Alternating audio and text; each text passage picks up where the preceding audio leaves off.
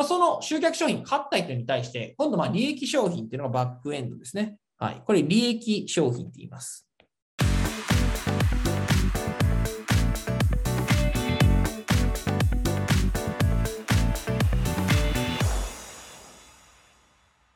で、まあ、販売をですね、どんどんどんどんやっていきますと、とにかく売るっていうのをやっていくと、まあ、年商1億円を超えてきます。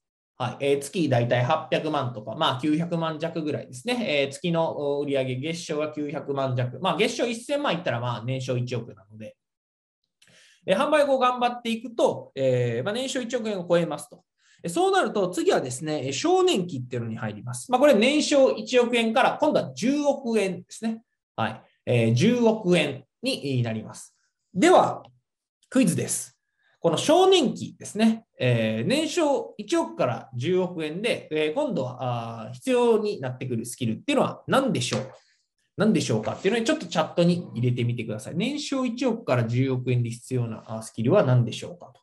商品開発力、改善と継続、コラボレーション、パートナー、マネジメント、うんうんうん、組織を引っ張る力、スケールアップ、ラインナップを増やす、ラインナップの拡充、人材育成、売る仕組み、うんうんうん、新たな商品開発と販売、商品開発力、販売の仕組み化、商品の改善、集客力、売れる仕組み作り、うんうんうん、イノベーションと。はい。ありがとうございます。では、答えですね、えー、商品の数を増やす力と。はい。もう皆さんご存知の方もいらっしゃいますね。ありがとうございます。ビジネスパートナー作り、優秀な人材とかですね。はい。ありがとうございます。で、えっ、ー、と、今、まあ、コメントでもこうで、えー、たくさんいただいたんですが、まあ、この年商1億円を突破すると、今度は何が必要になってくるのかというとですね、まあ、幼児期からこう少年期へとこういうことなんですが、幼児期ですね、え、01の時は、とにかく1個の商品ひたすら販売するっていうので、えー、いきますと。はい。1個の商品をひたすら頑張ってこう売っていくと。はい。そうすると、まあ、力尽きると。えー、頑張っていっぱい売っていくとしんどくなってきて、えー、まあ、売上のペースっていうのも落ち込んでいきます。1個の商品をたくさん売っていくと、ペースが落ちてくると。で、それが、ま、事業を変えるときのサインでもあるということなんですが、まあ、1個の商品をこう頑張って、え売ってくるわけですよね。まあ、言ったら、あの、売れ筋商品みたいなのが1個ね、えベストセラーじゃないですけど、あったと。それを一生懸命ひたすら1個売っていくと。で、どんどんどんどんまあ売っていくと、大体まあ年商1億円を超えるあたりから、こう、もう売れなくなってくると。これ以上売るのむずいと。はい。で、えー、そこからですね、今度は少年期っていうのに移るんですが、えー、マイケル・マスターソンは、えー、少年期に移るときにですね、一つの商品から多くの商品へ販売する会社へ変わるんだっていうふうに言ってます。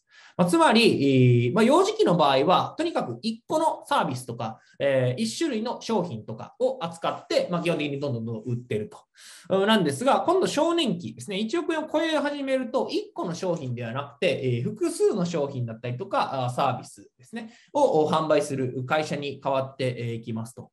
はい。で、えー、まあ、大学出版、まあ、DP ってまあ大学出版ですね。大学出版も最初はまあマーケティングの商品だけやったんですね。まあ、売上アップの方法だったり、集客の方法っていうのを、えー、一番最初扱っていましたと。でそこからですね、まあ、その商品自体をこう複数こう、えー、出したりとかですね。あとはまあ、歴史とか政治、投資とかっていう形で、えー、まあ、事業をですね、まあ、増やしていったと。はい。まあ、商品どんどんどんどん増やしていったとですね。はい。で、マイケル・マスターソンもですね、まあ、3年で30億円の会社に成長した小売業っていうのがあるんですけど、まあ、これ何やったのかって結局新商品投入しまくったって話なんですね。はい。で、この3年で30億の企業に成長した会社っていうのは、えー、まあ、何の会社やったのかっていうと、香水を売ってたんですよね。はい、最初はまあ割と、なんて言うんですよ。安めの香水をこう売ってましたと。はい。で、えーまあ、香水を売っててですね、どんどんどんどん売っていくと、まあ、ある程度香水が売れて、年商もこう規模として大きくなったと。そしたら、その香水を今度は買った人に対して、えー、腕時計だったりとか、サングラスだったりとか、え、アクセサリーだったりとかを販売しました。はい。まあ、商品点数を最初は香水の、香水だけ、えー、種類は何個かあって、香水だけ売ってた会社やったんですけど、そこからま腕時計だったりとか、サングラスだったりとか、アクセサリーをま販売するようになったと。で、え香水買った人に対して次の商品を案内していったんですよね。香水買った人に対して、えサングラスどうですかとか、えー、このアクセサリーどうでしょうかとか、時計どうですかっていう形で、まあ、香水買う人だったら、ある程度ね、この気を使っているというか、まあ、女性の方やったら使う方多うかなというふうに思うんですけど、まあ、ある程度こう気を使っていると、まあ、身なりだったりとかにこう気を使ってるんで、腕時計だったりとか、まあ、サングラスだったりとか、まあ、アクセサリーだったりとかですね、はい、をこう販売していったと。で、結果としてどうなったのかっていうと、まあ、3年で30億円になりました。はい。で、今まではこの香水だけで売り上げを上げていたのが、腕時計とかサングラス、アクセサリー、複数があることによって、売り上げがこうね、どんどんどんどん上がっていったと。はい。どんどんどんどん売り上げが上がってきまあ、一気に売り上げを上げることができたと。はい。という形で商品をどんどんどんどんこう投入していく、まあ、新商品の投入っていうのが、この、まあ、10億円ですね、えー、1億から10億円までを成長させるために必要になってくる要素ですと。で、えー、ま、ポイントですね、ま、新商品作りましょうっていうことなんですが、えー、ポイントは何かっていうと、まあ、フロントエンドとバックエンドっていうのを投入していきましょうと。はい。で、えー、まあ、フロントエンドって何かっていう、まあ、集客商品ですね。新規のお客さんがまず最初に買う商品と。はい、フロントエンドですね。はい、集客商品ですね。はい。まあ、売れ筋だったりとか、まずお客さんが最初に買う商品みたいなですね。はい。まあ、集客商品と。で、えー、まあ、基本的に01の場合は、この集客商品ですね。今一番売れ筋の商品が一番前に立って、それがまあ一番こう売り上げを上げてるわけですけど、まあ、その集客商品買った人に対して、今度まあ利益商品っていうのがバックエンドですね。はい。これ利益商品って言います。はい。利益商品ですね。バックエンドと。はい。で、えー、まあ、集客商品買った人に対して、今度はこの利益商品、バックエンドっていうのを売っていきますと。はいえそうすることによって売り上げっていうのが一気に上がっていくと。で、この新商品の投入っていうところなんですが、もうこの集客商品も利益商品もどっちもどんどん出していくってことですね。はい。えどっちもどんどん出していくと。商品投入っていうのをガンガンやっていきましょうと。はい。まあ、あの、お客さんを寄せる商品を作ると。っていうのと、まあ、お客さん、集客したお客さんに対して販売する商品を作っていくみたいな感じですね。はい。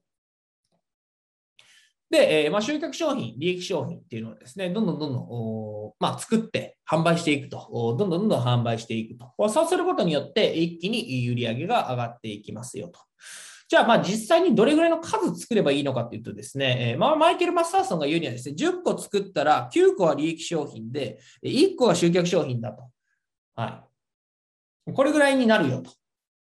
で、え、じゃあ、この9個と1個って何の違いがあるのかっていうことなんですが、まあ、この集客商品の方があ作るのむずいって話ですね。めちゃめちゃこうヒットするというか、えー、まあ、いいアイディアで売れる商品じゃないと、このフロントエンドとしてはならないから、あまあ、10個作ったら1個ぐらいがその集客商品としてなり得ると。残りの9個はこの利益商品、まあ、そこそこの平凡な商品だみたいな話してますね。はい、ある程度の商品で、えー、まあ、いいんだと。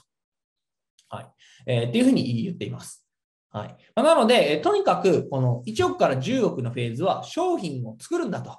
えー、新規の獲得の商品を作る、集客商品を作るっていうのと、えー、利益商品ですね、えー、獲得したあ商品買ってもらった人に対して次の商品を売るっていうところをとにかくひたすら頑張っていくと。とにかく商品投入していくってことですね。はい。で、商品を投入するっていうのは、この1億から10億で必要になってくることなんですが、まあ、この時にですね、大事なのは、ま、商品をできる限り早く投入すると。この早くっていうのがポイントです。はい、できる限り早く投入すると。はい。で、マイケル・マスターソンはなんでこの早く投入する必要があるのかっていうと、まあ、お金はスピードが大好きですと。早くすればするほどお金っていうのはついてくると。はい。で、えー、新商品のアイデアを素早く生み出して試す能力にこの売り上げが比例するんだって言ってですね、この1から10億円に対しては、えー、まあ、お金はスピードが好きで、新商品こうアイデアが出たら、それをいかに早く商品化して、えー、提供するかというところの能力に、この事業の成長がですね、左右されると。はい。で、1億から10億はとにかく商品投入だと。ひたすら商品投入していくっていうことが大事だと。はい。で、できる限り早く、早く投入するんですね。早くやればやるほど売り上げ上がるし、利益も出ると。はい。なので、えー、もうこの新商品をとにかく作っていくんだと。10億円まではずっとこの新商品を投入していくっていうところをやっていきましょう。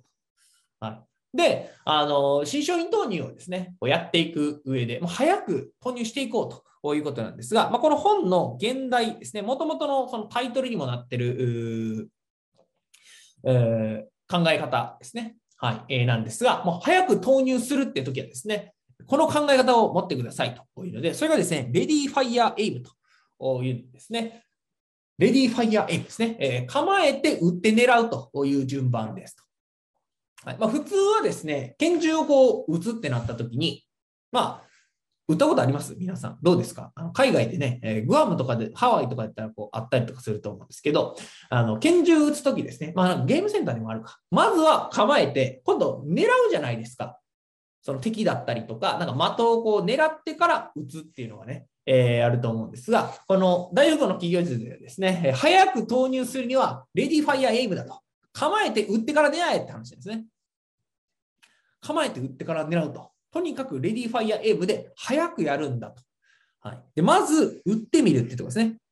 はい、まず、打ってみる。この打つっていうのが売るみたいな話ですね。はい。えー、まあ、大体こういう商品作ろうと。で、これが売れるかどうかわかんないから、一回売ってみようと。こういうので、売ってみるんですよね。売ってみて、えー、で、売れたらあ改善するとか、えー、商品作るみたいな。はい。っていうので、えー、狙うっていうのはまあ改善みたいな感じですね。えー、その焦点合わせていくみたいな。一回打ってみてから、えー、そこからもうちょっとこう精度を上げていくみたいなのをやっていくと。はい、でそうすることによって、スピードがどんどんどん速くなるっていうですね。はい、とにかく打って、え、まあ、この構えるっていうのは言った企画みたいなもんですね。企画考えるというか、商品こんな感じのの作ろうかなみたいな。えー、こんな商品作ったらいいんじゃないかなっていうアイディアみたいなのを作りますと。で、そのアイディアをまず売るって話ですね。はい。売って狙うと。まあ、制作したりとか、まあ、改善したりとかするみたいなイメージですね。はい。 ready fire aim だと。とにかく、 ready fire aim でやるんだと。はい。まず売ってみて。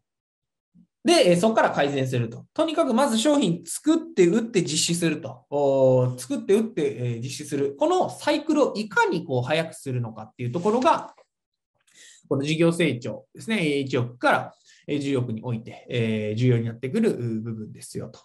はい。まあ、売れたら急いで作るみたいな話ですね。えー、商品売ってみて、売れなかったら、あの、まあ、ごめんなさいみたいな形か、まあ、実際にやってみるか。